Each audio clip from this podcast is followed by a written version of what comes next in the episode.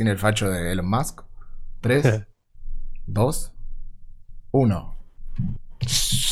Indicción, ahí, ahí, saludá a la gente, ¿no? Creo ya funcionaría Necesitamos conseguir un. Sí, buenas noches a todos. Necesitamos conseguir como una especie de. Un contador, estaría bueno. Voy a armar No, no. un- Un locutor Bueno, que diga sí, 5, 4. Eso me gustaba. Tipo, contratar un locutor, contratarlo gratis. eh, que nos haga las veces de contador oficial, tipo. La nave que al final despegó el otro día, ¿no? Muy bien. Eh, sí, Sí, sí, sí, sí, salió todo bien. Creo que llegaron, jugaron un partido de, de damas chinas y volvieron. No, no, no, no volvieron. No, no sé, ni idea. Yo los vi que estaban ahí juntos con otros astronautas que ya estaban allá arriba, me parece. Y medio como que estaban ahí en una videollamada agradeciendo. Claro, rompieron la cuarentena, digamos. Básicamente. Sí. Pero se fueron al espacio, medio que en el espacio no hay. Claro, hay que ver cuál, cuál de es hecho, bueno, en el espacio ya estás como en una, en una cuarentena. Claro, Ya. sí. Sí, yo nada más, la verdad que mucho no me interesaba el tema, lo reconozco. Vi unas imágenes que mostraban así desde la nave, no sé qué, y dije, ah, este es un mal día para los terraplanistas. Sí, sí. Sí, es un, es un Como buen dato. eh, Es un buen Quedó dato. claro el, el- el tema de la... También pensaba el otro día, porque estaba escuchando en la radio que, que hacían como una especie... Uy, perdón que tengo el sonido. Oh. ¿Qué pasó? ¿Qué pasó con esa, esa WhatsApp web. producción? en WhatsApp web. Este, mm, estaban hablando de este tema y, se- y decían, ¿por qué carajo hay gente que invierte plata e insiste con que la Tierra es plana? Ponele. ¿Cuál es, cuál es su objetivo? ¿Qué, qué, qué, qué- qué- qué le significa Nada, creer eso? sí. O sea, que, ponele, a mí si, me- contra. si a mí mañana, mañana me dicen que la Tierra, descubren que la Tierra es plana, me chupo un huevo. O sea, ¿qué, me, qué cambia en mi vida? Que sea plana, esférica, un polígono o un, un cuadrado. Es lo mismo. No. Quieren Lo tener mismo, razón, boludo, sí. nada más. Con todo lo que plantean ellos. Pero inviertan la plata en otra cosa, compren pero son cerveza, así, no sé. Bueno, no sé, me indigna. Son así de tercos, boludo. Bueno, tranquilo. No se, no se pongan mal, no se pongan mal. Estamos en un programa en vivo aquí en Bajo del Mar. Sí, estamos en vivo. Estamos en vivo nuevamente, sobreviviendo en, en- en la realidad que nos, que nos toca, nos toca llevar. El Esta himno cuarentena sigue- que- eh, eh, esta cuarentena que tiene vidas infinitas, el himno sigue sonando a las 9. No, no escucha aplausos, pero bueno, la vida continúa. Nada, ya- para mí ya la gente tipo ni se acuerda que existen los médicos, nada. porque, No, de golpe No, desapareció no. toda esa movida. Este, Ya. también es la ni, ni, ni para pelearse con el gobierno aplauden ya. Tal cual. Ya la hablamos, hablamos de, los, de los sionistas que pasaron ahí en, Plaza de Mayo, creo. Eh, también se pudrió todo. No, pero perdón, no hablamos de la última. La, última, esa no, no, no. es- Esa no. La última Ah, claro, de- esa, de- esa fue el sábado, es verdad. de J- La última Estamos pas- a miércoles. pasó medio desapercibida igual. La última. Yo me enteré de pedo. no- nunca me. yo la Fue vi más un meme, años. fue más un meme. Eso te iba a decir. Dejó, dejó tipo textuales para. Pero para escribir un libro, te digo. O sea, no, no, tre- tremenda la- las pelotudeces que se dijeron. Y, y lo mejor, lo mejor es cuando la gente. pues esta, es genial también, porque es decir, ya si usaran esa inventiva para cosas productivas, tendríamos un mundo de gente creativa que, pero para cosas que sirven, ¿viste? Claro. Este, hubo un par que primero todos gritaban. Todos, tenían, Sí, ninguno todos tienen que gritar, putear a C5N, a Alberto. Un- uno se la agarró con el gato silvestre y empezó a hacer. Algo habrá hecho, no sé. Algo así. la, ten- la tenés adentro silvestre y sonreía. ¿Por qué? El silvestre le chupo huevo que vos le digas. Claro, aparte, ¿qué sentido la tiene adentro? ¿Qué no, qué estás ganando, aparte, no? Claro. Y después había otros, tipo que sus testimonios los argumentaban diciendo que eran médicos X de determinado lugar. Entonces, muy atinadamente desde el estudio le, le decían a- al, al pobre pibe que es el, el, el movilero de C5N, Sí. eh, pedirle la, la- ¿Cómo es que se dice? El número de matrícula. Porque La matrícula, el médico habla, o sea, tiene un número de matrícula y le decía, ¿me claro, puede no puedes decir soy médico y nada más. Claro, si, si no voy yo digo cualquier mierda. Claro. Bueno, ¿me podés pasar tu número de matrícula?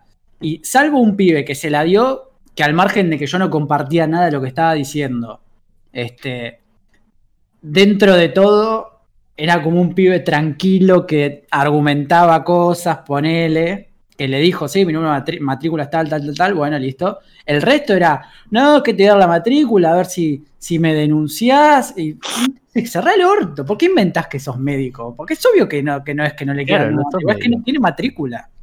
Pero es, lo que- es como lo que estábamos hablando recién de los terraplanistas. Solo Eh, quieren claro. tener razón, no importa, las, no importa qué hagan en el medio para tener razón. Tener Solo razón quieren tener y razón. figurar por tener razón. Obvio.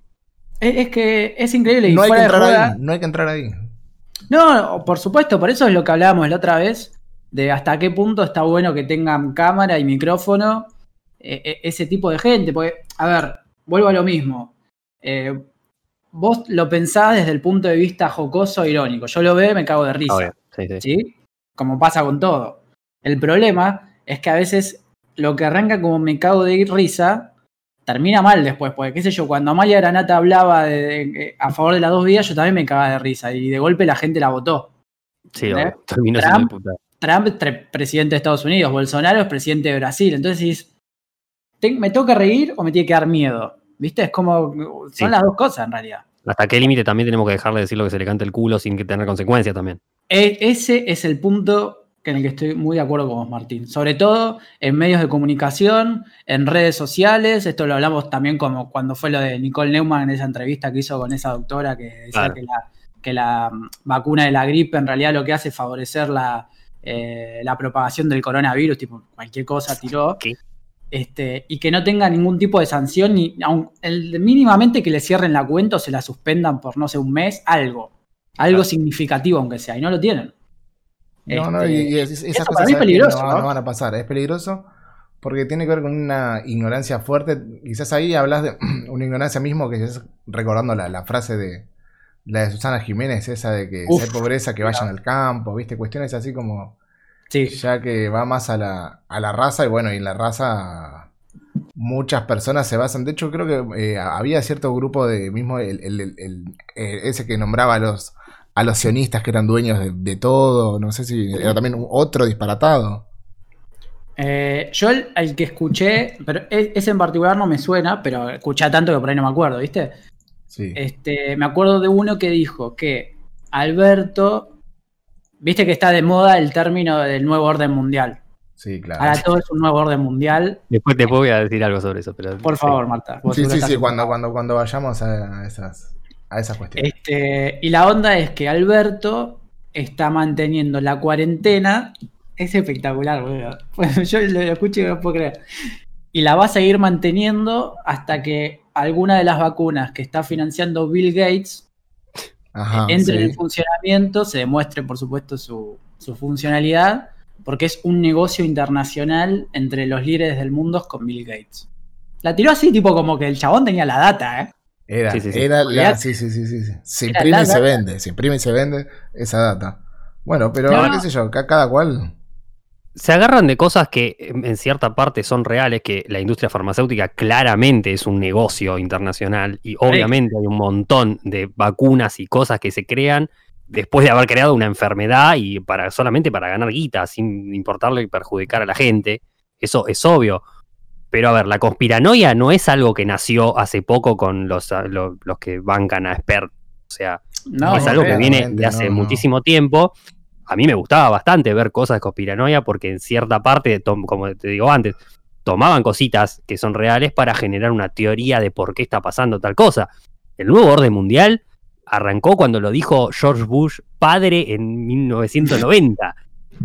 Y justamente toda la gente que estaba criticando eso del nuevo orden mundial que tenía miedo sobre eso, se lo adjudicaba al, al lado contrario. Esta gente se lo adjudica al comunismo. Exacto. Bueno, el comunismo es- de golpe es el nuevo enemigo mundial. Claro, Y- pero y justamente cuando lados. nació, cuando nació lo del nuevo orden mundial, se lo adjudicaban al otro lado, al capitalismo, a la parte más imperialista. Y ahora de repente ellos se enteran ahora que existe lo del nuevo orden mundial y los comunistas son el problema. No, no, Sí, la- es parte, todo de la ignorancia, de no, no investigar nada, de no leer nada, de, de querer tener razón sobre todo y al pedo, al pedo todo, y generan un quilombo al pedo. Es que, es que generan un quilombo y generan esto que decíamos también de una sobreinformación, y eso también tiene que ver con que ahora hay mucho más medio de comunicación que hace, no sé, 20 Obvio. años atrás. Sí, sí. eh, y, y se satura todo y termina todo recontra desvirtuado. Y si encima la gente que es referente no, no colabora en impedir que eso pase, o sea, con referentes me, me refiero a, a- a periodistas, a influencers, a gente famosa, eh, el que sea, que también está esto de que ahora como que pasa algo en el mundo y cualquiera tiene que opinar sí o sí, ¿entendés? Como que, bueno, no, Sí. yo porque soy famosa tengo que dar mi opinión para que mi gente que me sigue esté contenta que yo opino sobre esto. Aunque no sepas un carajo del tema. Claro, y por ahí la gente no te sigue para que vos opines de lo que pasa en, en- en, no sé, en Estados Unidos. O sea, te sigue porque, no sé, le, le- le copa lo que cocinás, ponerle con una cocinera. Sí, sí, como fue O- el caso, que lo nombrás el caso de, de- de Paulina, pero también eso tiene que ver eh, el marco en el cual ella eh, se, se comunica. Ella se comunica en el marco No, de la no, no, no, cocina no. y quizás. Perdón, perdón, yo eh, el ejemplo de cocinar lo tiré por tirar, no lo dije por. Ah, no, no, no, no, no. Eh, porque- ese, fue como un caso puntual, viste, que se armó ahí como un revuelo. También No, estamos no, no. hablando de un caso muy local, o sea, ¿Qué también. dijo Paulina? Pará, De ¿qué pasó hecho, con Paulina? de hecho, Paulina, ¿Qué, pará, qué pasó con tiene- Paulina en el momento? Claro. No entiendo nada. Paulina tiene un. eh, Claro, sí, no sé. por- Facu, Fa- Facu no la quiere a Paulina, me No, yo la quiero, no, no, no, no, no, yo soy defensor de, de Paulina. Yo aprendí a cocinar con Paulina. Este, no, no lo decía por ella, de hecho ella tiene un pensamiento muy coherente en todo ese sentido cada vez que habla sobre cosas así de la... Más, más que nada en Twitter, porque eso también. Es elegir qué usa para cada cosa, porque ella tiene sus videos donde cocina. Y no es que Claro. se pone a hablar de, va a una receta del pastel de papa y no, y no empieza Sí, a decir, no, pues el comunismo es una Y mierda. no te baja línea, claro, mientras Claro, pica cebolla. Claro, cebolla. claro. No, porque Totalmente, Marx picaba la cebolla así, Juliana, porque el comunismo no, no tiene. No. Exactamente, para, para transmitir sus ideas, ponele usa Twitter. Que por ahí Twitter para cocina, tanto no lo puedo usar porque no es una red social para pasar recetas. Este, Exactamente. Eh, sí, por, por ahí quedó como que lo decía por ella y justamente no, todo lo contrario. No, no, no, no, pero está bien, está, vale, digo- vale digo- la, la salvedad. Por ejemplo, voy a ponerle para que se entienda lo que iba, que es lo que pasó ayer. Ayer fue martes, ¿no? Sí, ayer con este Liz Solari. No sé si vieron. Sí, sí. que subió una foto de, con todo este tema de, de la discriminación racial y demás, que lo que está pasando en Estados Unidos, subió una foto como queriendo dar un mensaje de que somos todos iguales y bla, bla, bla, y subió la foto de una mano blanca agarrando la mano de un gorila o un simio, Sí. no sé qué mono era. Tipo, me parece que, que- que no estuvo bien, de hecho la bardearon bastante. Y después ella salió a decir que no, la- no habían entendido su mensaje. Bueno, Sí, yo me parece que iba más por el lado del especismo más que de la discriminación racial. claro, pero, Pero no, que- pero no, era, no era el momento. Me parece, Sí, en claro, el ese momento, es- en el lugar, suena también medio, medio Saruman, viste, medio, medio, medio mano blanca de Saruman.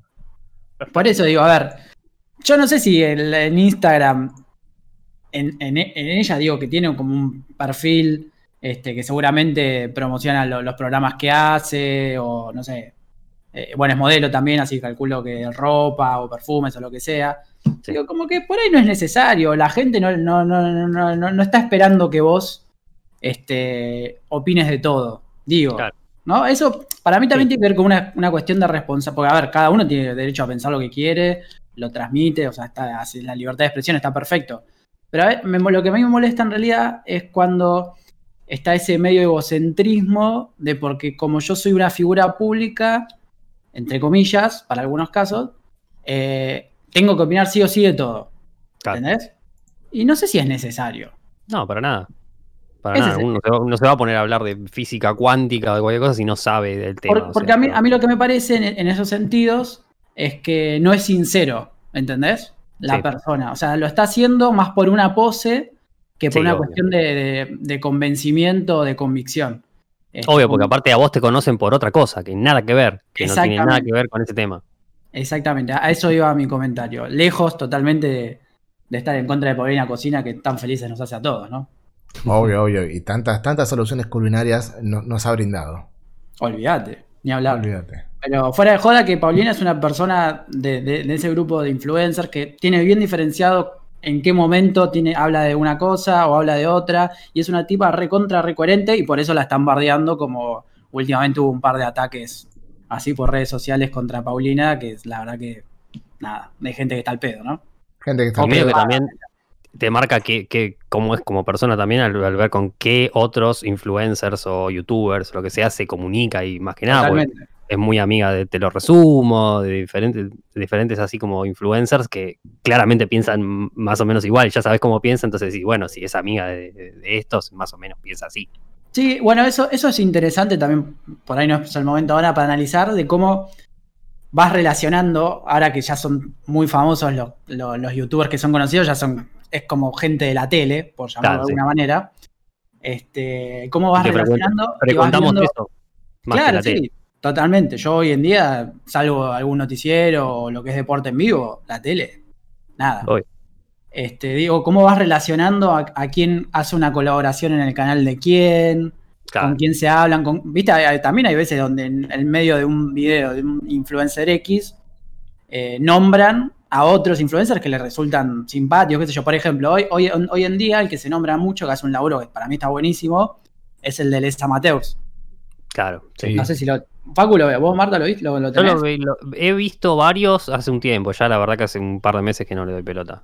Claro, bueno, hace la verdad que hace unos videos re piolas y te muestra realidades y lugares de, de la- sobre todo de la provincia de Buenos Aires que, que nadie te muestra. Entonces el chabón ya de movida tiene un contenido original, habla Claro. con la gente, es un pibe simpático, este, y te cuenta historias copadas de lugares que en general en, en la tele no lo verías ni en pedo. no lo pero porque también es, otro, es otra manera de generar empatía con el que te ve y, y saber Obvio. quién es el que, te, el que te está consumiendo. No, es que aparte el pibe pertenece a, a- a- también a la provincia de Buenos Aires. O sea, no es que es uno que cayó, no sé, un oportunista de, de- San Isidro a, a mostrar el, el conurbano profundo, ¿entendés? Sí, no, no, porque. bueno, esto me deja plata. No, lo hace dudo- porque el dudo chabón que es de ahí. haya, claro. El es como ahí, cuando, ¿no? cuando esos, esos programas del- de, los, de los principios de los 2000, que se hacen los marginales que iban a los boliches, que iban a Gigi James. Bueno, en, en este caso, en ese caso sí, era un, era un paracaidista que caía con una cámara ahí. En cambio, este cambio es diferente. Es un tipo de Bueno, ahí que más- muestra lo de ahí. Era más un zoológico, era ver el zoológico. Claro, era Es ver, bueno, uh, a ver qué pasa en la, en la frontera ahí, claro. En el Far West, claro. Pará, loco. Ese, ese ejemplo es muy bueno porque era recontra amarillista, porque era tipo programas como Policías en Acción o Cámara en Mano. Van a y lo único que hacían era poner la cámara. En Ramos lo hicieron un montón de veces también, cuando Obvio. Gaona era una mezcla de tribus Era un quilombo. a donde, donde solíamos ir nosotros. Este, y Se lo único que ponían un era poquito también, prender sí. la cámara, sí, a buscar a que se vean a trompadas. Era Sí, lo único que te mostraban, o después gente borracha tirada en la calle, entonces no, mirá, mirá la juventud, loco, están todos borrachos, la puta No madre. importa que había 35 millones de personas dando vueltas por todos lados, lo más bien, no importa. Totalmente. No, borracho, peleando. nada más, claro. Y, y aunque parezca mentira, uno que por ahí iba y sabía más o menos cómo era la movida, Sí, después queda esa idea y después ya ese prejuicio no lo sacás más. Es Obvio. imposible, ¿eh? Imposible. Lo, ¿Sabés dónde lo ves mucho por ahí? En, en la mente de, de por ahí la generación de nuestros padres. No digo de todos porque muchos tienen la cabeza bastante abierta, pero lo que le mostraba la tele es lo que le quedaba. Entonces, si en, en Gaona este, se cagaban todos a botellazos en Ramos Mejía, Claro. y No, vos le decías, che, ma, voy a un bar en, en Gaona y ya te mira con mala cara, ¿viste? A los 15 años. Sí, Y no, bueno. no vaya porque se agarran la trompada. Sí, Hacete yo cargo de tu, de tu pasado de, de arrojar botella. No, ese, ese no era justamente mi perfil, ese era el de Martín. Ese no era mi perfil, claro. Yo no recuerdo haber arrojado nada, yo solamente recuerdo haber estado borracho mientras que arrojaban cosas los demás. Ma- Martín ha este, eh, bautizado iglesias. Sí, ah, bautizado bautizado, iglesias, sí, sí, sí. Ah, bautizado iglesias, pero bueno, si aquellos oy- oyentes eh, y, y oyentas quieren contarnos sus fechorías en, en- en cualquier otro, eh, digamos, eh, local bailable, y o bar, y o, y o reunión, lo pueden hacer en Instagram, en arroba es otro canal, en Facebook es otro canal, en Twitter es otro canal, nos envían un correo electrónico a canalesotro arroba, es, arroba gmail.com, perdón, y o ven nuestros directos en twitch.tv barra es otro canal.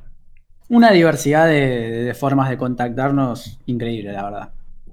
Increíble y bastante popular, bastante popular está, el tema, está el tema, está el tema, está el tema. Y donde está también el tema es, obviamente en las redes sociales, y las redes sociales surgió un mensaje de Anonymous en consecuencia de la brutalidad policíaca que una vez más se vio reflejada en el asesinato de George Floyd, este muchacho eh, estadounidense, afroamericano, por eso la- la- la brutalidad policíaca. Sí, Como no es algo, algo raro, digamos, en Estados Unidos. El- la cuestión acá me parece fue que lo hizo delante de todos. Tipo, Claro, justamente había, delante de toda la gente. claro, había justamente una cámara y eso hizo que, que- que el caso, nada, hiciera... es siempre la, la gota que, re- que re- rebalsa el, el- el vaso. Me hizo recordar mucho la película que, que hablamos, me parece, cuando Puli estaba de vacaciones, eh, Queen and Slim, Sí, Sí. me hizo ah, re- recordar, o sea, obviamente, en este caso la, la- la historia fue diferente, pero como que tiene que ver con ese tema. Que Sí, está, lat- arranca, que, digamos. que- que está latente, que está latente. En, en la película que nosotros vimos, está latente, pero nunca explota, o, sea, ex- o explota del otro lado. Fíjate cómo todo el aparato se pone en contra de los que eran lo- los Sí. protagonistas. En este caso eran negros. claro, y aparte. negros no, digo, eran, disculpen la, la- la- la palabra, eran afroamericanos, pero. Eh, Claro. y, y en este caso, como vemos la, historia contada del otro lado, como el, el Estado se mete hacia adentro en contra de lo que, de lo que el pueblo reclama. Sí, porque la primera, lo primero que, que eligieron fue hacer estado de sitio, apagar la Casa Blanca, mandar a Trump a un búnker, o sea. Claro, ¿qué pasó con las luz de la, de la Casa Blanca? Yo eso me enteré mucho después, sé. o sea, no, no- No sé, dicen que, o sea, la Casa Blanca está siempre prendida supuestamente, pero de- justo, pero el día de las manifestaciones, como las manifestaciones se trasladaron hacia la Casa Blanca, eh, apagaron todo, no sé, no, la verdad que no sé qué, qué cambia que apaguen todo. Como, che, no estamos en casa. Claro, apaguen sí, la sí, luz. apaguen la luz, claro, como cuando, cuando tocan el timbre y la gente se esconde. una, una cosa así, bueno. Y en función de la, bueno, de los disturbios que han sucedido en, en- en Minneapolis, eh, también se dio un comunicado de, de Anonymous que ya Sí, viene, viene, o sea, no, no- no es algo nuevo. Vos ya habías hablado de Anonymous, habíamos hablado de Anonymous, creo. Acá Creo que, creo que en ningún momento tocamos esto, el tema eh, Anonymous. Eh, a ver, los que no, entienden- no saben qué es Anonymous, eh, es como una especie de grupo hackers que arranca más que nada en, en 4chan, en lo que es el foro 4chan, que en su momento, en- por lo menos en el momento en el que, en el que arrancó todo esto, allá por los 2000, 2003, una cosa así, eh, era bastante como estaba bastante bajo dentro de lo que es la popularidad de Internet 4chan. Ahora 4chan es como entras y ya sabes lo que hay, sabes que es un quilombo, que cualquiera sube cualquier cosa, que te podés encontrar cualquier cosa ahí, pero es muchísimo más seguro de lo que era antes. Y por lo visto, dentro de, ese lugar se juntaban varias personas eh, que se dedicaban a, a ser hackers, a, a hackear cosas por diversión, por lo que sea. Y cuando uno hace un comentario dentro de una publicación de 4chan, eh, no hace falta poner tu nombre. Entonces eh, aparece, obviamente, Anonymous. El nombre que cualquiera puede comentar cualquier cosa y no nadie lo puede identificar porque dice Anonymous y nada más. Eh, medio como que salió de ahí de, bueno, nosotros somos Anonymous y no, no importa quiénes somos porque puede ser cualquier persona, eh, no, no tenemos ninguna una forma de identificarnos. Y, luego, varios años después, eh, aparece este escándalo de Wikileaks, donde Julian, Julian Assange saca mucha información sobre Estados Unidos en la guerra contra Irak y Afganistán, donde mataban civiles porque sí, y sacaron videos y todo. Fue un revuelo bastante importante. De hecho, lo- a- Julian Assange lo persiguieron desde ese momento en adelante. eh, tuvo que refugiarse en la, embajada de, Ecuador en, Gran Bretaña para que no lo metan preso. Ahora creo que está preso de- después de todo eso. Y en ese momento, eh, este grupo Anonymous se hizo conocido, se dio a conocer, digamos, eh, bancando justamente a Julian Assange y a toda esta metodología de sacar secretos del poder eh, conformado del, mundo para que no sean tan hijos de puta, digamos, como mi- miren que nosotros también podemos hacerle mierda a ustedes. Eh, y acá salió, no, no se sabe bien por qué, no se entiende bien por qué, pero como que se agarraron de todo esto que estaba pasando, de la movilización multitudinaria, man- manifestaciones de, de Estados Unidos, no solo en Minneapolis. Pasa que en Minneapolis fue lo importante porque Fue lo ahí importante fue porque donde, fue donde, donde sucedió el, el, el claro, donde asesinato, asesinaron a, a George Floyd y donde después de que pasó eso y prendieron fuego la comisaría entera en un edificio enorme que estaba totalmente prendido fuego, totalmente destrozado. Sí, no una de, solo las- de las, de las tantas sino- fotos de 2020. Claro, no solo eso, sino los edificios al costado, porque bueno, se, se esparció eh, eso. Y aprovechando todo esto que había pasado, eh, Anonymous reapareció sacando varios videos, porque ah, como son todos iguales en realidad los videos y tampoco hay forma de, de corroborar que sea Anonymous realmente, no, no hay ninguna forma. Eh, no- sacando varios videos, uno explicando obviamente que la policía siempre fue el aparato represor de, de- de- de Del los Estado. poderosos sí. eh, siempre fueron, estuvieron a- ahí ayudando a los poderosos a, a reprimir a la población. Sacaron un video específicamente para la policía, sacaron otro video como más para todo el mundo, digamos, y por qué estaban apareciendo ellos. Eh, también sacaron otras cosas que ahora vamos, vamos a hablar. Eh, una de las cosas divertidas que hicieron fue interrumpir, hackear básicamente la, la radio de la policía le pusieron un tema que se llama Fuck the Police. Eh, eso fue bastante, bastante divertido. Bastante divertido, sí, sí. sí. Básicamente fue eso, en apoyo y diciendo, miren que, o sea, ya sabemos que Trump eh, está totalmente en contra de la manifestación, le importa tres carajos que maten a la gente afroamericana, le, importa muy poco, siempre fue, eh, no, no obviamente diciéndolo a, viva voz, pero siempre estuvo del lado de, lo que era el white power, de, los neonazis. Eh, de hecho, ahora sí, a lo último salió diciendo que todas estas manifestaciones estaban provocadas por los antifascistas, cosas así. Es, es, como acá con los comunistas, las comun cosas así. O sea, sí, ellos sí, viven fue, en fue, esa época. Se todavía. fue por, por, esa rama de, de, lo, de, los delirantes, por así decirlo. Sí, del, del, terrorismo y siempre lo mismo que se agarra a Estados Unidos y los republicanos para, para hacer quilombo y para hacerse las víctimas ellos, obviamente. Y eh, se la agarraron específicamente con Trump y sacó a flote de vuelta el tema de, eh, de, esta red de pedofilia, que dentro de la conspiranoia tiene muchos nombres, porque obviamente después de lo que pasó de, con Chris Cornell, con eh, Chester de, de Linkin, Park, Linkin Park, que empezaron a decir que en realidad no se habían suicidado, sino que los habían matado porque ellos sabían cosas sobre esta red de pedofilia, así con un montón de, de, gente, de hecho Michael Jackson también, dicen que en realidad él no era pedófilo, sino que sabía cosas sobre la red de pedofilia y por eso lo mataron, que de hecho desde el principio, desde que se murió, que dije, dicen que lo mataron. Sí. Eh, entonces empezó a sacar información que en realidad no es ninguna información nueva, son cosas que ya se sabían. Eh, pero, pero se aparte refrescaron. sacaron... Decime, sí. No que, pero, claro, pero, pero, esta información como que se refrescó, como que, bueno, claro, dieron más impulso, claro. Reconfirmamos todo esto que habíamos dicho antes o que habían dicho todos los demás antes. Y bueno, este, eh, este muchacho súper conocido en los últimos años, que fue eh, Jeffrey Epstein, que tiene un documental en Netflix bastante interesante, que son cuatro capítulos, los recomiendo bastante. Eh, es todo, son cuatro horas que te explica absolutamente todo, desde el comienzo de él, por qué carajos hizo famoso, que en realidad no se sabe muy bien, pero es como que de repente, pum, el chabón tenía un montón de guita, era re famoso, conocía un montón de gente, y era como, ¿por qué? Eh, cómo este chabón empezó a agarrar pibitas de 12, de 14 años, de 16 años, obviamente vulnerables, diciéndole que bueno, que vengan a hacerme un masaje, que les doy plata, así, y cada pibita como que iba llamando a otra, a una amiga, no sé qué, para decir, Todo esto muy es plata raro, fácil. raro. Claro, esto es plata fácil, no sé qué, mira, es solo un masaje, un señor mayor, etcétera. Que obviamente eso derivaba en un abuso sexual a, a esas chicas menores, que empezó de a poquito y de repente se fue haciendo una bola terrible que terminó en un tráfico sexual, llevando pibas a todas partes del mundo para que se acueste con otra gente. Eh, en, ese, en, eso estaba metido obviamente Trump porque era bastante amigo de Jeffrey Epstein, hay un montón de fotos, videos, de todo, a lo que Trump obviamente salió a decir que nada que ver, que lo conocía, pero después se peleó, que no tiene nada que ver con todo lo que pasó, con, un príncipe de, Gran Bretaña también, que hay, hay muchísimas más pruebas sobre eso. Eh, entonces empezó a sacar todo esto como eh, consecuencia, obviamente, de lo que había pasado con la policía, como diciéndole, no, no rompa la pelota porque tenemos mucha información de vos y vamos a sacar todo lo que hay. Que no todo sé por qué no sabemos. lo hacen directamente y listo. Claro, si ya, y ya fue, sí, bueno, pero de ahí... De... No, no sé, anda a saber si, son, si no es un, un, una unidad interna de ellos mismos que se está auto boicoteando por algo por ver, ¿viste? Nunca lo, nunca lo vas a Sí, saber. es que por eso, eso también, muchas de las cosas que se dijeron en los videos de Anonymous, eh, como que tienen mucho que ver con lo que es la conspiranoia, es como, sí, a Lady Di la mataron porque ella sabía cosas del príncipe este, entonces, yo qué sé, o sea, sí, es, es bastante probable que a Lady Di la haya matado.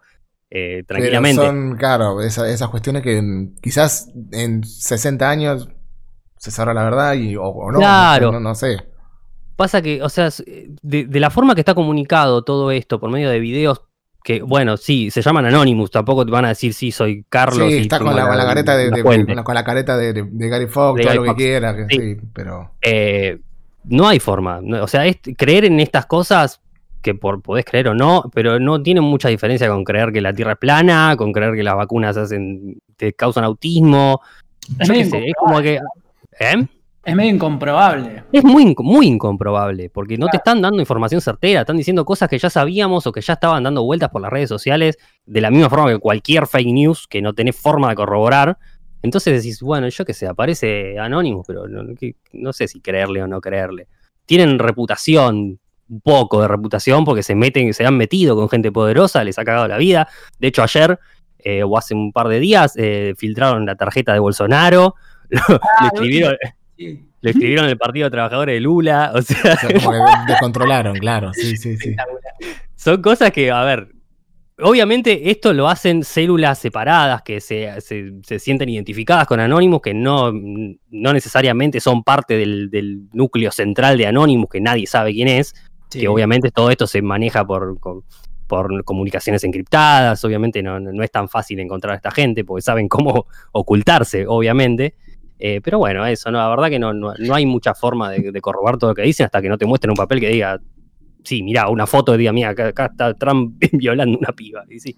Trucaron una, ¿no? De Trump. Puede No ser. sé qué onda esa que pasó. el- una de Trump en bolas mientras que lo estaban bronceando con una pistola, pero no sé. No sé, tiene muy, muy mala calidad la foto, no, no se entiende. Sí, sí, sí. bueno, No, la verdad no presté mucha atención, pero como que en Twitter, viste, la, la subieron y me causó gracia nada más la, la foto. Sí, sí, sí, era, era gracioso. Pero, pero nada más. Este. Bueno, gracias Martín por Anonymous. explicarnos un poquito. Porque yo la verdad mucha idea no tenía, ahora me queda un poco más claro cómo viene la mano. Claro, porque aparecieron estos y. Claro, y- totalmente. Está bueno, está bueno así. Quedó, la verdad lo explicaste muy bien, te felicito. Gracias. Este, así que nada, vamos a hacer un cambio rotundo de, de tema antes de ir a, a las recomendaciones. ¿O alguien Sí. quiere decir algo? No, estamos, no, por no- favor. no estamos viéndonos las caras, así que si alguno está haciendo una seña, no la estamos viendo. No, Claro, yo no estoy la van a haciendo señales de humo, pero me parece que no, no me están viendo. No llegan a, a Villaluro desde Ciudadela, no llegan. No Así llegan, que no. vamos con información de actualidad. Por favor. Este, Para, para, pa, pa, para. No, eso me salió medio Hace- de pies, ¿no? Sí. Sí, medio raro poder hablar de ley de alquileres y medio Bueno. no.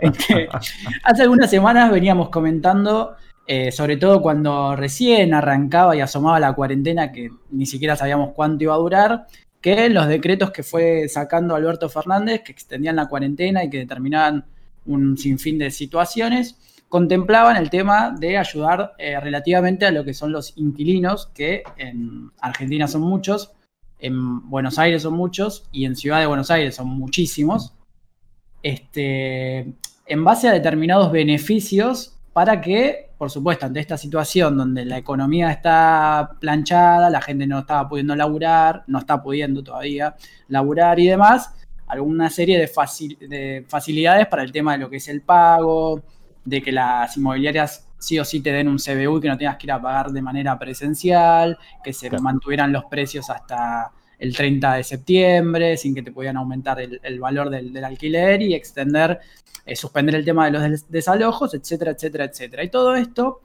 que creo que va a terminar siendo una de las pocas cosas que rescatemos de, de- de esta pandemia, este, algo bueno por lo menos que nos deje, ¿no? Es que empezó a avivar un poco el tema de, che, acá hay un grupo muy grande de ciudadanos que está medio desprotegido en relación a lo que es las imposiciones, sobre todo del mercado inmobiliario, ¿no? Sí. Hoy en Sí, día sí. la gente eh, es rehén de, de- de- de ese mercado. Digamos que por ahí si le preguntamos a nuestros papás cuál era su ambición, no sé, hace 50 años, muchos te van a decir seguramente y tener mi casa propia, qué sé yo, que era dentro de todo un sueño que alcanzable para determinado sector de la población, digamos para la clase media, ¿no? Eh, era algo que a la larga podían llegar a adquirir una propiedad. Hoy en día es prácticamente imposible comprar una propiedad teniendo un sueldo normal. Es imposible. Lo- Los No, no, precios eso está, está fuera de, de- de alcance.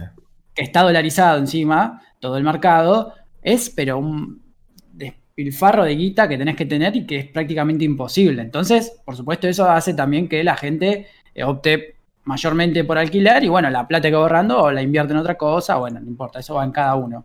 Cuestión que, como decíamos, la gente quedaba atada a determinadas este, imposiciones de, de las inmobiliarias que no tenían sentido, empezando particularmente porque las, la mayoría de las, de, las, de las casas, de los departamentos que se alquilan eh, a, a individuos, ¿no? a personas para vivir, eh, no estaban declaradas en la FIP. Ah, ok. Partamos desde esa, desde esa base, que uno lo dice, ¿cómo puede ser? Bueno, evidentemente no hay una regulación, hace años que no hay regulación sobre este tema, no sé si alguna vez la hubo, eh, porque el, el mayor porcentaje de, de- de departamentos, de casas, no están declarados y es por eso también que te obligan a pagarlo en taca-taca, en efectivo, porque si vos le haces un- Claro. una transferencia, salta la ficha de qué Figura, onda. claro, figura en algún lado de esa plata de dónde sale, a dónde va, por qué, y ahí ya claramente la plata se blanquea y es lo que ellos no quieren.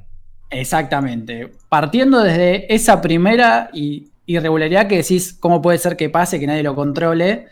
Después ahí le abrís la puerta a la inmobiliaria lo que se le haga, lo que se le canta con, con- tu alquiler, que te aumente cuando quiere, que si te quiere desalojar te desaloja, eh, que termines pagando las, las expensas extraordinarias cuando eso en realidad es responsabilidad del propietario, etcétera, etcétera, etcétera. Eso para poner más o menos en contexto. La cuestión es que con esta pandemia, con este decreto que salió al principio de, de la cuarentena, donde contemplaba una serie de beneficios para los que son los inquilinos, despertó, eh, eh, llamó la atención, mejor dicho, de una, una ley, que es la ley de alquileres, que ya hace un par de años se había tratado en diputados, que tenía media sanción, pero que no había sido tratada en, el Senado.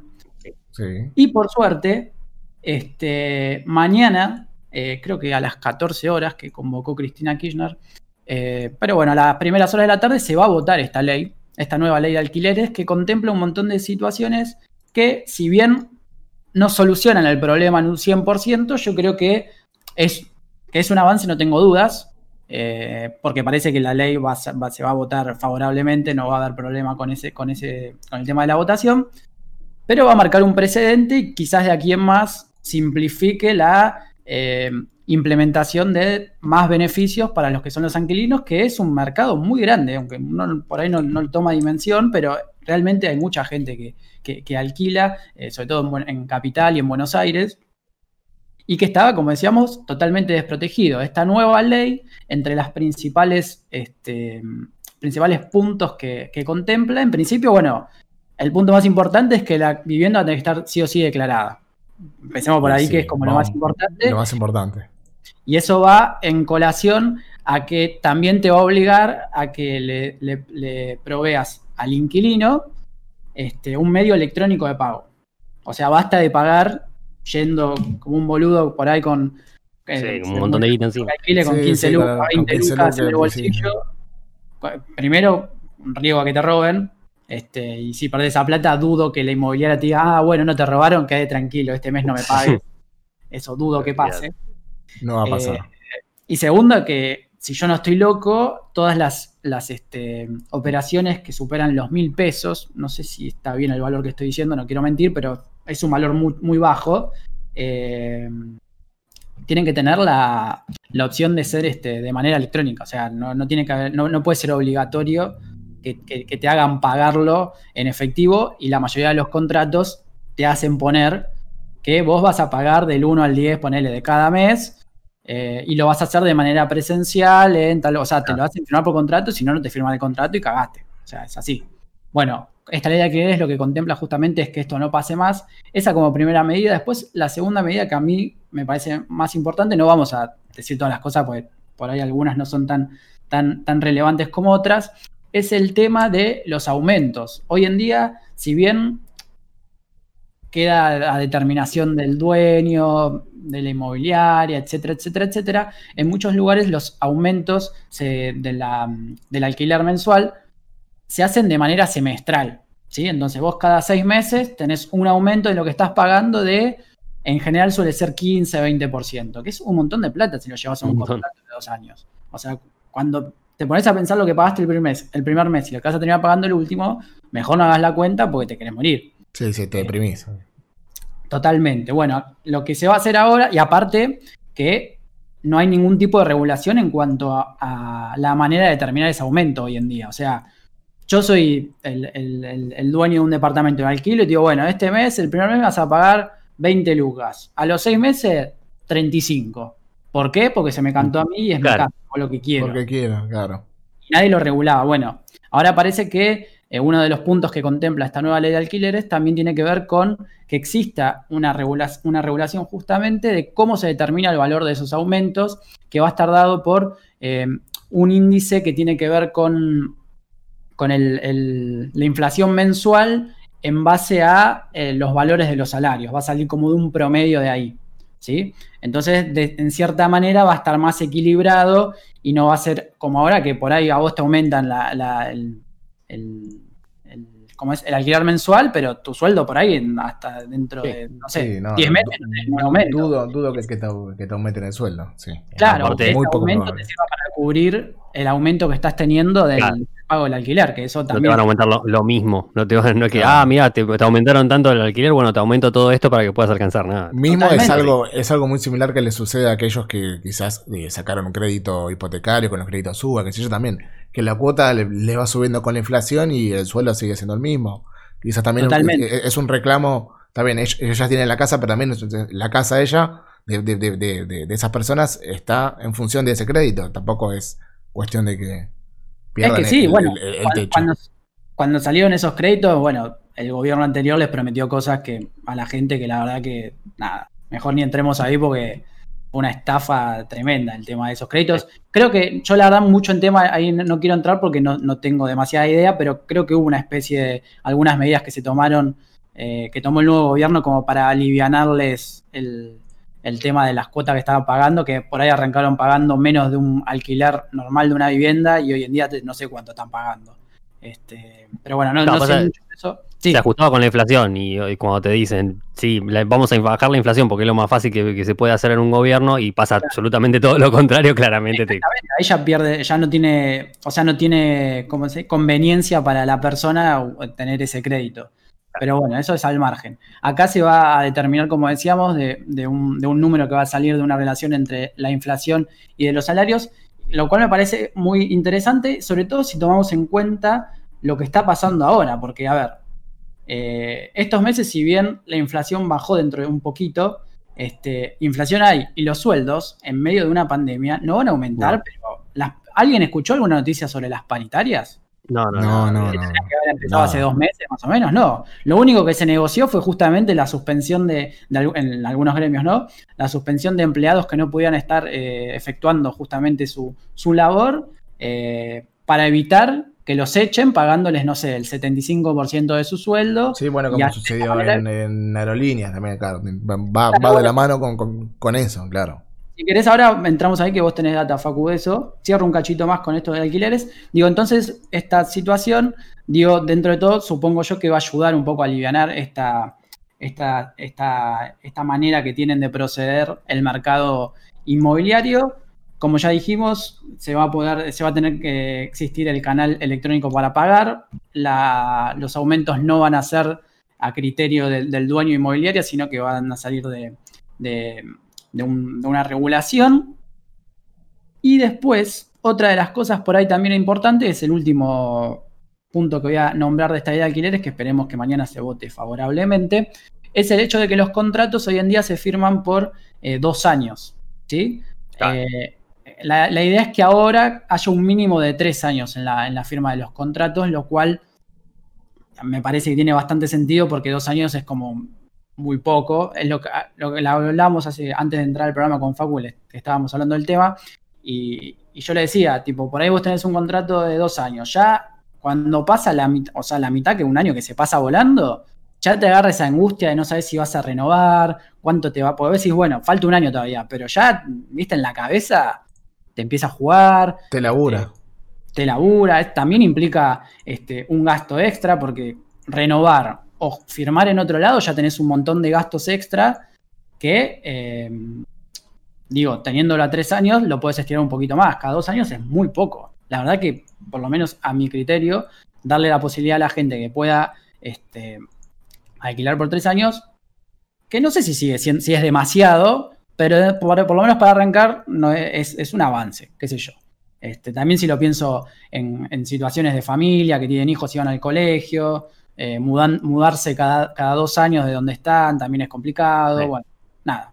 Como avance sirve, esperemos que eh, esto, como les decía yo al principio, sea un precedente, sea un puntapié inicial para que empiecen a mejorar también las, este, los derechos del inquilino, que hoy en día la verdad que están bastante bastardeados y bueno, quizás esta, esta ley nueva de alquileres sea como una luz al final del túnel, no del mismo túnel que vio Gabriela Michetti, sino de un túnel un poco más este, igualitario para todos.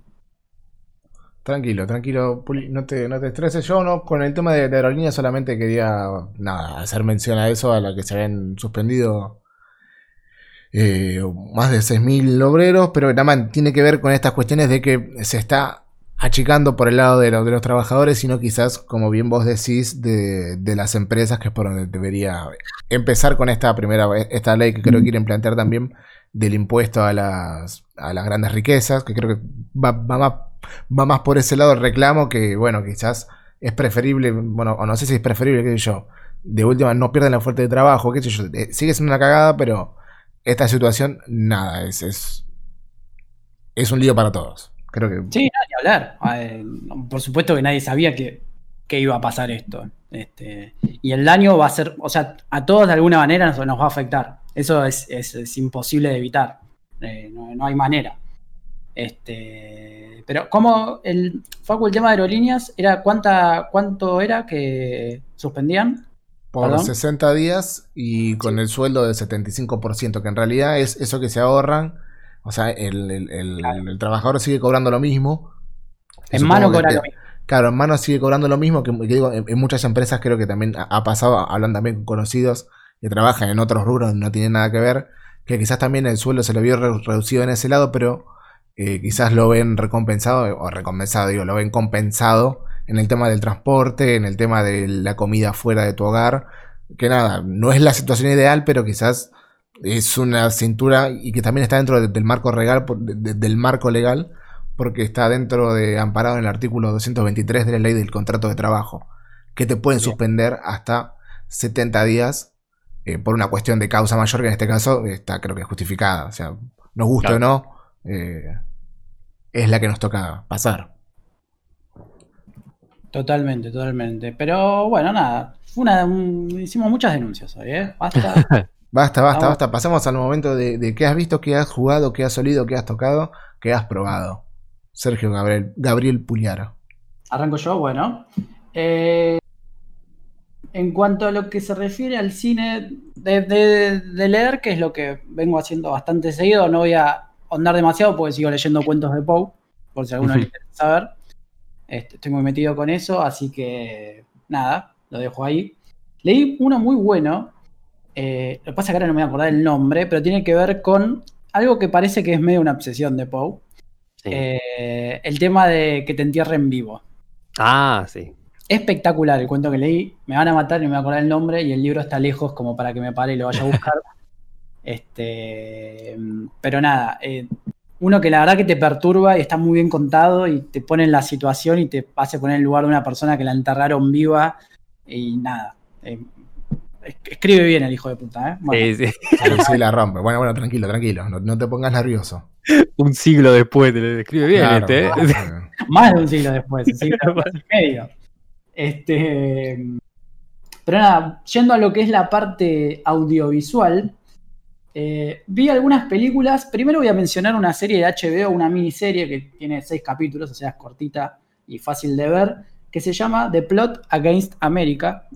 Facu, ¿no la vio vos, Martín? ¿La viste? ¿La conoces? No, no, no. No, no. Bueno, No, no. Tiene, tiene que ver en cierto punto con lo que veníamos hablando de, de Man in the High Castle, por Claro. así, así decirlo, porque está ambientado en eh, Estados Unidos durante la Segunda Guerra Mundial, alrededor de 1940 más o menos, y se centra en la vida de una eh, familia de clase media judía Sí. Sí.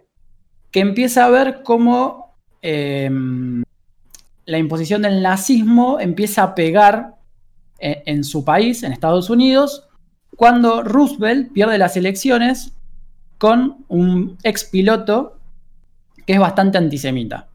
Ah, sí, ya O sea, sé es algo que no, existió, ¿eh? es, es algo Claro, no. por eso justamente lo, lo contrario. Exacto, es por eso digo que es como The Man in the High Castle, como que te plantea otra realidad, digamos, Claro. donde medio que los alemanes se están imponiendo en el mundo. Claro, ¿cómo sería si Estados Unidos en realidad fuera aliado de los nazis? Exactamente. Entonces, este presidente que gana, que era, no me, no me acuerdo exactamente el nombre, No. pero no importa, eh, tiene como un discurso, o sea, hace toda su campaña en base a que no está de acuerdo en que Estados Unidos entre en la guerra, Claro. medio que no le cabe cuando le, le- le- le prestan embarcaciones a, a Gran Bretaña. eh, bueno, arranca por ahí nada, eh, es un tipo que, que- que hace toda la campaña en base a eso, pero que en realidad es re antisemita y que tiene ciertos contactos con el nazismo.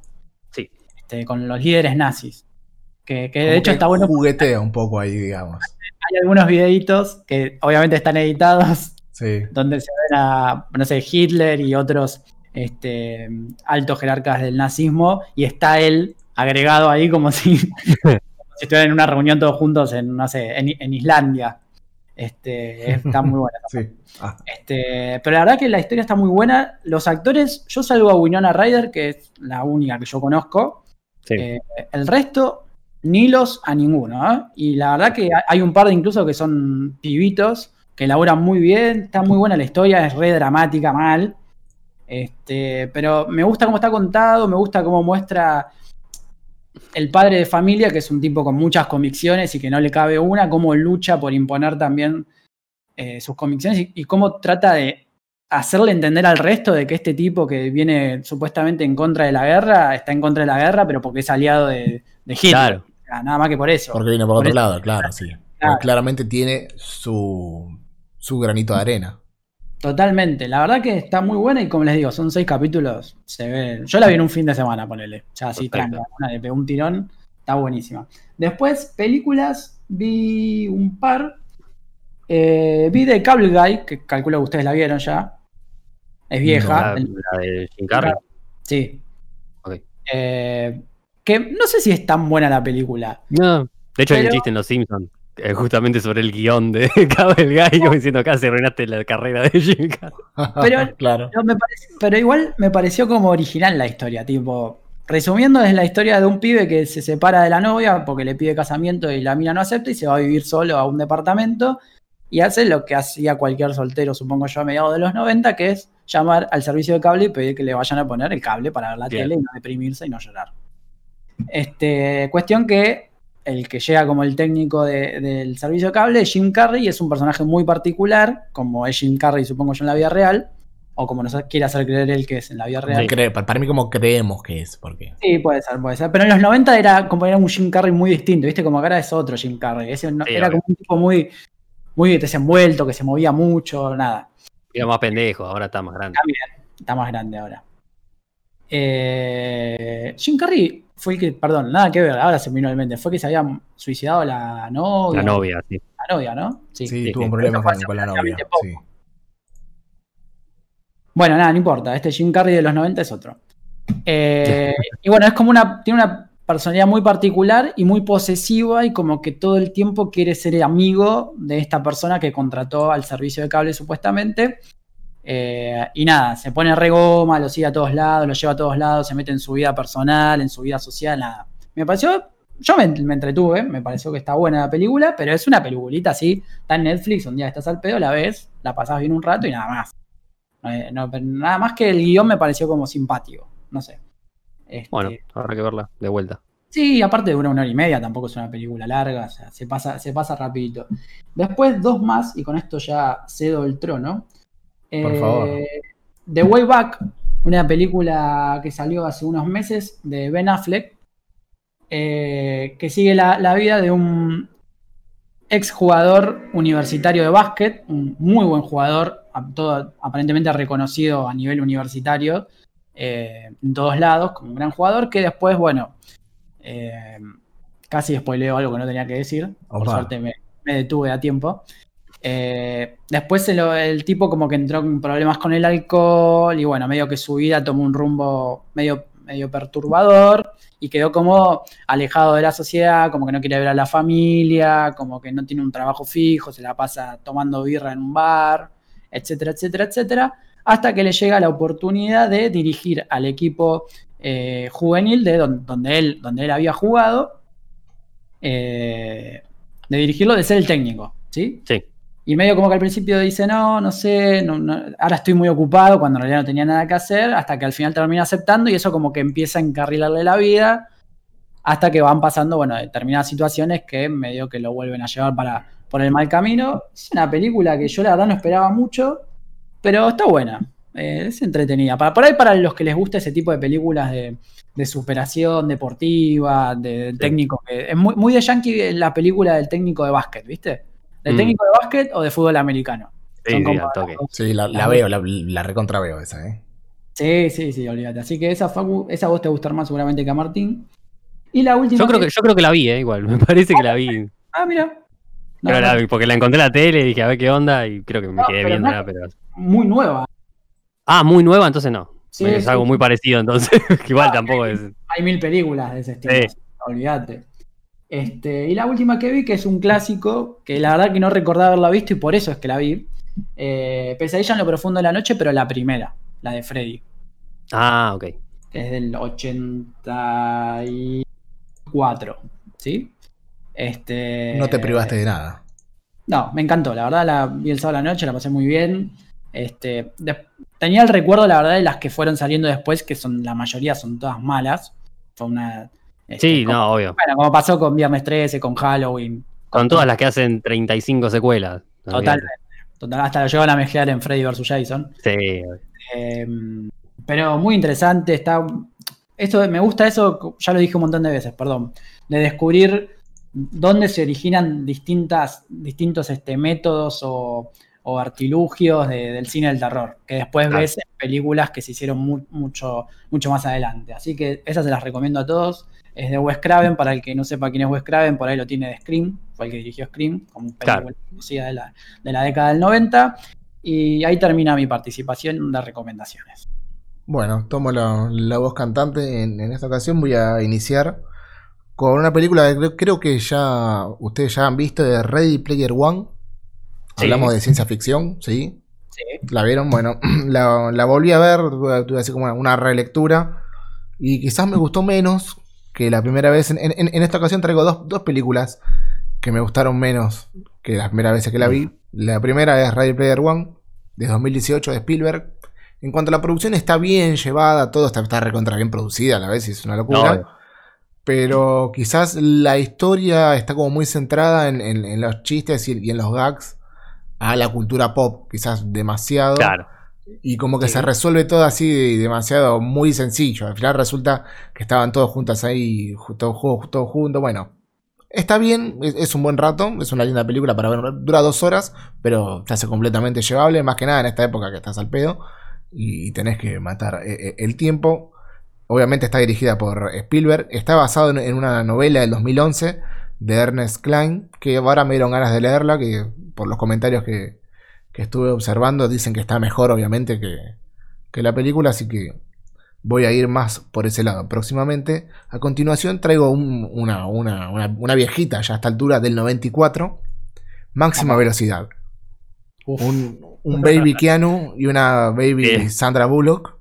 El juntos. autobús que tenía que ir rápido. El autobús que tenía que ir rápido, claro, la, la premisa es, es- tiene, tiene lo suyo. Yo me acuerdo que esta es una de las películas que tenía grabada en VHS y la veía mucho cuando era, cuando era niño.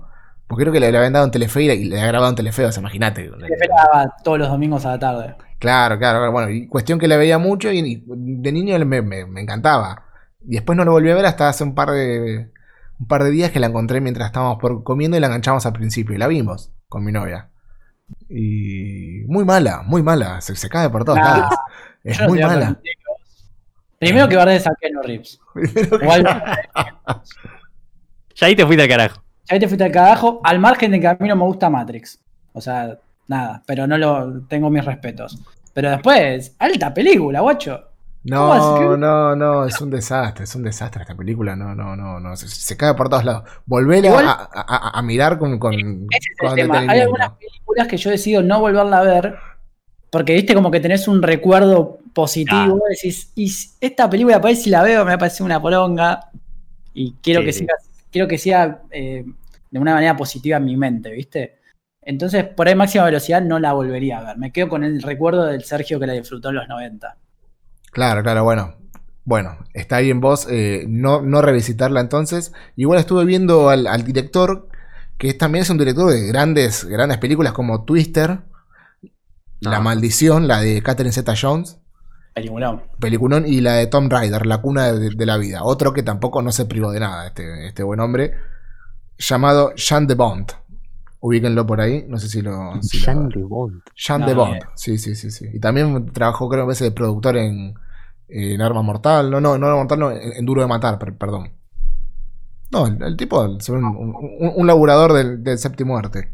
Y esa, esa es mi, mi- mi aporte de séptimo arte. Ahí voy a, voy a pasar los videojuegos en los cuales estuve probando el Minecraft Dungeons. Juegazo, se los recomiendo Ok. a todos, porque la verdad que no tiene ningún tipo de, de- de desperdicio. Es una especie, una mezcla entre Diablo y un hack and slash. Sí. O sea, vas así golpe, Ajá.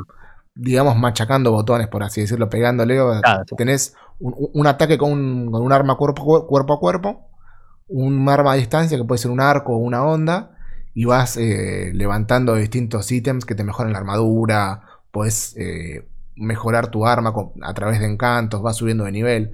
Ah. La, di- la dificultad no es para niños, o sea, tiene obviamente, eh, creo que va de 1 a 7 la dificultad, yo estoy jugando en 3 y va bastante, va bastante difícil, o sea, te cuesta. Complicado. Sí, sí, te, te cuesta bastante. Yo lo jugué en modo cooperativo, tiene modo cooperativo local y online.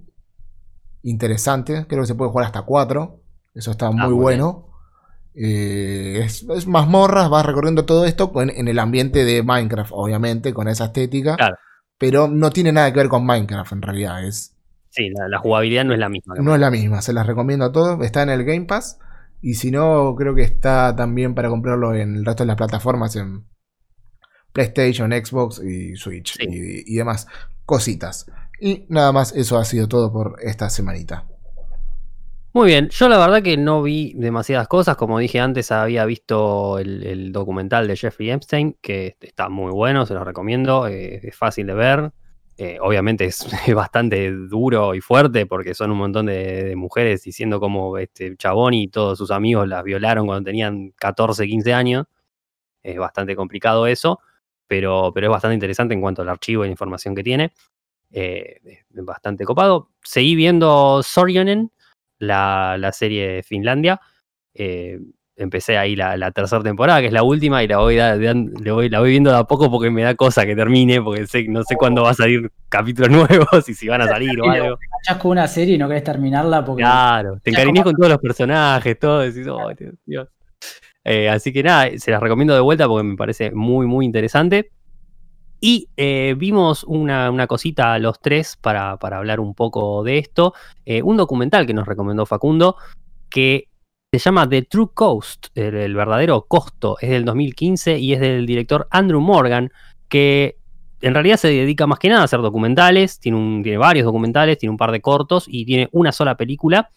Eh, básicamente lo que trata este documental, les voy a pedir a ustedes que me ayuden también porque no sé muy bien cómo, cómo hablar de documentales, la verdad es más que verlo y no, no es que tiene una historia como para, para no, tratar sí de... tiene de- una, una historia que en realidad Sí, obvio, obvio. empieza con, algo, digamos, describiendo un fenómeno como lo, lo- lo llama, digamos, la, la moda rápida esta que...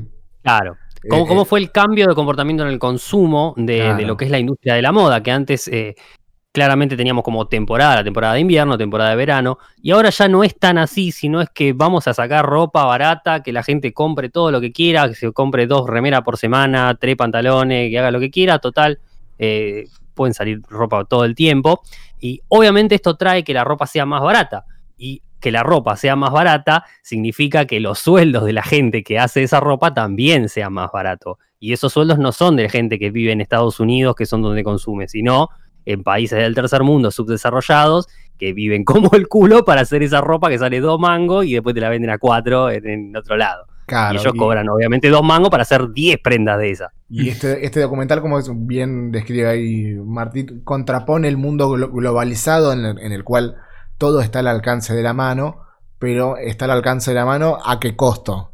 Y Claro, ahonda en esta, en esta cuestión puntual, o sea, tomando el- el- la cuestión particular de la ropa que- y el consumo de la ropa y la imagen y la estética y la publicidad, cómo eso se refleja también, porque esto está tocado en la ropa, pero, pero se puede ver reflejado, por más que no seas un consumidor de ropa, quizás como muestran aquí en este documental, eh, Sí. tendrás otros consumos en los cuales se ve reflejada esta misma patología, por así decirlo, o esta misma industria, o, o- no, no sabría cómo, cómo decirlo, pero... Obvio, pero pasa de cualquier cosa que por cualquier cosa que, que- obviamente, de, hecho la importación, el tema, el gran tema de la importación que se, se habla siempre entre los gobiernos neoliberales y eso, viene también con estas consecuencias. De hecho, cuando compras algo que obviamente afuera en China te sale 2 pesos y acá sale 20, eh, claramente en China hay, hay algo que está mal, que, que- se- se- la fabricación de eso está costando muy poco y obviamente hay gente que se perjudica por ese precio, que a vos te sale dos pesos, pero pasa con todo, con la ropa, con cosas, de- con juguetes, con lo que sea.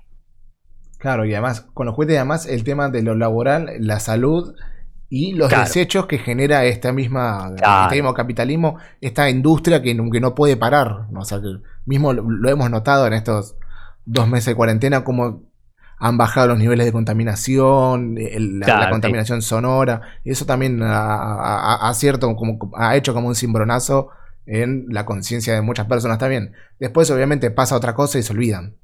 Porque esto es así. Sí, obvio. No se Obvio, es una cuestión. Es una cuestión. Es una de- cuestión de- de- del momento y de repente, ah, bueno, sí, listo, tengo que seguir con mi vida, se- ya se reinició todo, a la mierda todo lo que estaba pensando. Eh, ahora, como decíamos, eh, estos, eh, los trabajadores, digamos, que hacen esta ropa, normalmente son del tercer mundo, son de países de Asia bastante pobres o que tienen comunidades bastante pobres, como, como Bangladesh, que está ahí pegada a India, de hecho, India misma, Camboya, todos países, digamos, donde, donde, la gente no gana muy bien, no vive bien, y, y tiene esta oportunidad de laburar, porque tampoco hay muchas cosas más para hacer, eh, que de hecho hay un par de personas bastante cuestionables que hablan dentro del documental, eh, que te dicen que en realidad está bien que pase esto porque los otros laburos que existen en esos lugares son mucho peores. Entonces es preferible que cobre dos pesos por hacer 10 cosas y no coma muy poco, coma mal o se, se- se alimente muy mal, a que labure en una mina y le la pase 10.000 veces peor, no sé qué, no tiene justificación. Es Sí, una es un pavada ese, ese comentario un poco argumento. también, ¿no? Porque en realidad lo que están haciendo es aprovecharse justamente. Claro, De la, de la desesperación del otro para, claro, para lucrar. O sea, porque claro, mayormente en, en el documental hacen mucho hincapié y te ponen todo el tiempo en, en contraposición de ponerle, no sé, la influencer que te cuenta en un Claro. video que se compró 40 eh, este, prendas en- de- así de, H, de H&M o Forever 21 o esas marcas Sí. de estilo como lo que hablamos de moda rápida y barata.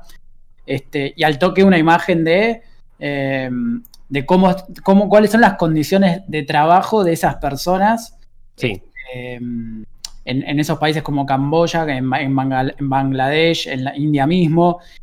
Y es un contraste que la verdad lo ves y te recontra remil choca y, y- y te da una bronca y por ahí decís, mira esta hija de puta se compró 40 cosas, pero decís, pará, yo también me compro ropa. Claro. O sea, todos somos partes de, es- de ese, de ese mercado en cierto punto y nunca por ahí tomamos la, la conciencia necesaria, que también entiendo que ¿no? con cómo funciona el capitalismo es un poco difícil que eso sí, obvio. Deje de pasar en algún momento. Este. De, de- de- de que es algo muy habitual y algo tan cotidiano, pero como que no, como no lo vemos todos los días, no, no, no, no tenemos realmente dimensión.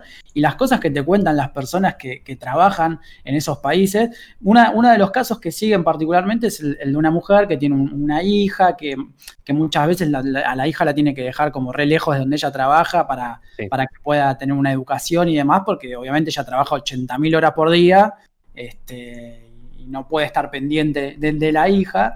Y cuenta las cosas que, que tiene que afrontar, como que también en una parte, como que ella forma una especie de, de- de sindicato Sí. dentro de la empresa y que hubo un día que ante una exigencia, no me acuerdo exactamente si de un mejor salario o qué era particularmente, los dueños lo que hicieron fue cerrar con llave el lugar y junto a uno, algún grupo de empleados que evidentemente estaban en contra de, de esta, de estos pedidos de, de- de este sindicato, por llamarlo de alguna manera, los cagaron a trompadas. Sí, sí, o sea, directamente. Los agarraron la piña y vos qué pedís. ¿Por Así qué querés? está, Pum, sopapo, salió acá encima, claro, cuando, cuando ves la, la complicidad de los, de los estados en contra de, de los trabajadores y de su mismo pueblo, esas cosas son las que, las que te generan ya eh, bronca. Claro, como, en- como pasó en Camboya, que también está eh, reflejado ahí, que te muestran eh, manifestaciones de justamente trabajadores de la industria textil que estaban pidiendo que le paguen un sueldo mínimo de 160 dólares. O sea, son 11 lucas acá. Sí, O sea, nada. Imagínate, vivían con menos de eso en ese país. Y lo, lo que pasó es que Camboya sacó, el, el gobierno de Camboya sacó a la policía y los empezaron a cagar a piña. A, a palo, a todo, mataron gente, todo, porque estaban pidiendo que le paguen un sueldo mínimo que es nada. Y, Es y absolutamente nada. Y al margen de lo que es el sueldo, por supuesto, que, que cobraban miserias, creo que hablaban de cobrar dos, dólares por día, una cosa así, ahora no me acuerdo exactamente, que era nada, que nada. este, por día o por semana, ahora me entró la duda, pero era un valor que lo pensás y decís, no puede ser. Eh, al margen de los sueldos precarizados, también eran las condiciones de trabajo. De, de hecho, hace hincapié en un, en un hecho, en una tragedia que hubo, eh, que ahora no me, me van a matar, pero no me voy a acordar el nombre del, del lugar. Facu, ¿te Sí, en- creo que en Dhaka, en, en Bangladesh. En Mismo- Bangladesh, mismo sí. Bangladesh. ¿Ella era?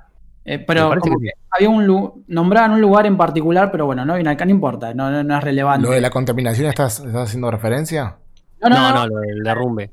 Ah, lo del- no, no, no, no, no me acuerdo, pero lo del derrumbe fue este, es, es tremendo. Bueno, un derrum un lugar que una, una de estas este, eh, empresas Fábricas, en- sí, fábricas textiles, eh, que tenía como ocho pisos incluso, y donde la gente laboraba en condiciones infrahumanas y que se derrumba. Y después escuchar los testimonios de la gente y ya muchos habían hecho notar a, a- a lo- a los dueños de que eh, había rajaduras en las paredes, como que la Claro. edificación no estaba bien del todo y no hicieron nada, en ningún momento pensaron en evacuar el lugar, en cambiar el lugar de trabajo, digo, vaya- vayan y cuando se caiga, bueno, se morirán y buscaré otra Claro. gente que quiera laburar por dos dólares. Y así pasó que se murieron más de 100 personas dentro de eso. Y aparte, días después se incendió otro lugar ahí cerca. O sea, Sí, al toque fue. Ahí O nomás sea- de que había pasado eh, esa tragedia. Es tremendo. Tremendo.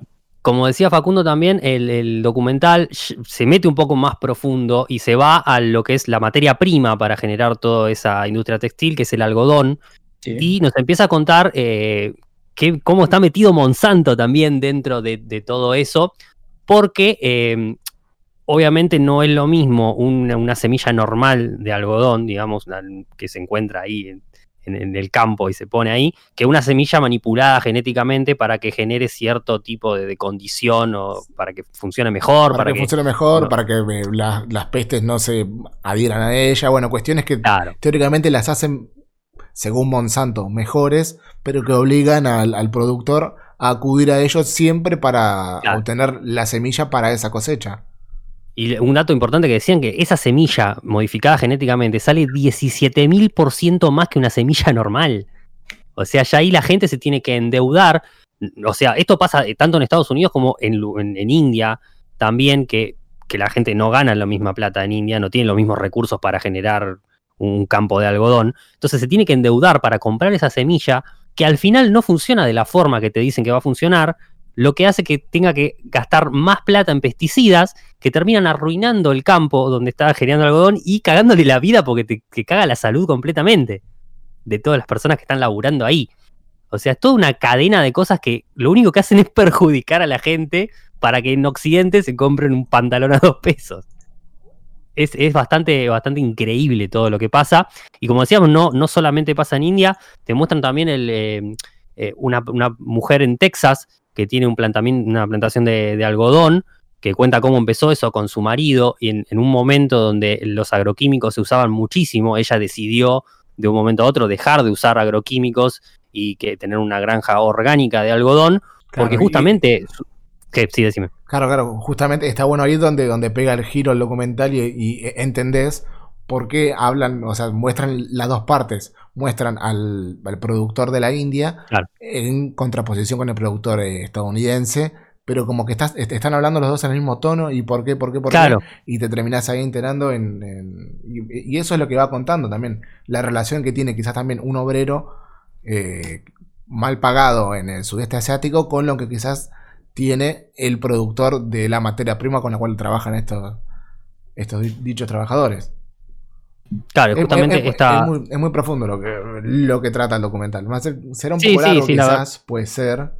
Sí, a mí me eso es lo que iba a decir. A ver, el tema que trata está, está piola, o sea, lo cuenta bien y, y está bien algunas imágenes duras que usan, está bueno para entender realmente qué es lo que está pasando. Me resultó como que podría durar 20 minutos menos, ponele. Claro. Sí, medio que vuelven, se van, van pisando el tema una y otra vez, es como todo el tiempo. Fue un toque repetitivo en algún en un Sí. cierto punto, pero bueno, no deja de ser ah, interesante lo que cuenta, obvio. Claro, bueno, pero en realidad el, el tema de fondo, digamos, al que quiere llegar eh, este documental es tratar de cambiar la forma de consumir que tenemos todos en Occidente, eh, sobre todo en Estados Unidos, donde más se consume todo esto, el Black Friday y un montón de, de cosas donde claramente el capitalismo consumista de, de Estados Unidos es como el referente de todo el mundo. Sí. Eh, y trata más o menos de, de eso. Es bastante interesante, te va metiendo, te va metiendo en lo que, como decíamos, va pasando de, esta persona eh, en Bangladesh que está laburando por dos mangos a toda una plantación de algodón y cómo también eso, ellos son perjudicados por eso también. Eh, así que es bastante interesante. El documental de 2015 de Andrew Morgan se llama The True Cost, el verdadero costo, eh, y obviamente lo pueden encontrar dando vueltas por el internet. Y con esta recomendación de documental para que vean y quizás tengan discusiones como las que tuvimos nosotros, porque creo que la idea, justamente como decía Martín, del documental no es que hablemos del documental en sí, si está bien hecho o mal hecho, sino que nos replanteemos determinadas eh, actitudes o, actividades que hacemos. Este, bueno, está ahí, se encuentra fácil, nada, al toque. Yo debo reconocer que me costó mucho el tema de encontrar un stream que me funcione bien. Este, ¿Sí? ¿sabes qué? Los que bajé, los primeros que bajé, no me agarraban los subtítulos. Y ah. me la pasé yendo de la compu a la tele, pues yo veo la tele, con el disco externo como un boludo. Y nunca andaba. Y nunca funcionaba, claro. Pensé que eran los subtítulos y bajé como, no sé, 10 subtítulos distintos hasta que me di cuenta que en realidad el problema era el video. Entonces bajé otro y funcionaba bien. Bajé de legal, lo pagué todo, ¿no? Ese video eh, puede que no tenga tantos subtítulos en español, quizás otro con otra codificación, etcétera, tenga un subtítulo que le va, y si no, usen chicos Extremio, ya fue. Yo lo vi ahí, apreté clic y arrancó y estaba todo perfecto. Bueno, eso lo dijo Martina Rosso. Sí, sí, me hago cargo, lo digo yo. Ok, bien. este, ya con esa invitación y les recordamos, Facu les va a recordar los medios de comunicación antes de irnos, ¿no? Por favor, en arroba es otro canal en Instagram, es otro canal en Twitter, es otro canal en Facebook nos envían un correo electrónico a canalesotro.gmail.com o ven nuestros directos en twitch.tv barra otro canal. Hecha está ya la invitación, nosotros nos despedimos, seguramente nos escuchemos el próximo miércoles a las 20 horas con ya el anuncio de una nueva extensión de la cuarentena, veremos qué liberan, qué no. Este, pero nada, que tengan un buen fin de semana y nos escuchamos por ahí. Dale, dale. Chau, chau, chau. Saludos ahí, entre Frankie. Saludos, saludites para ti. Nos vemos, gracias por estar.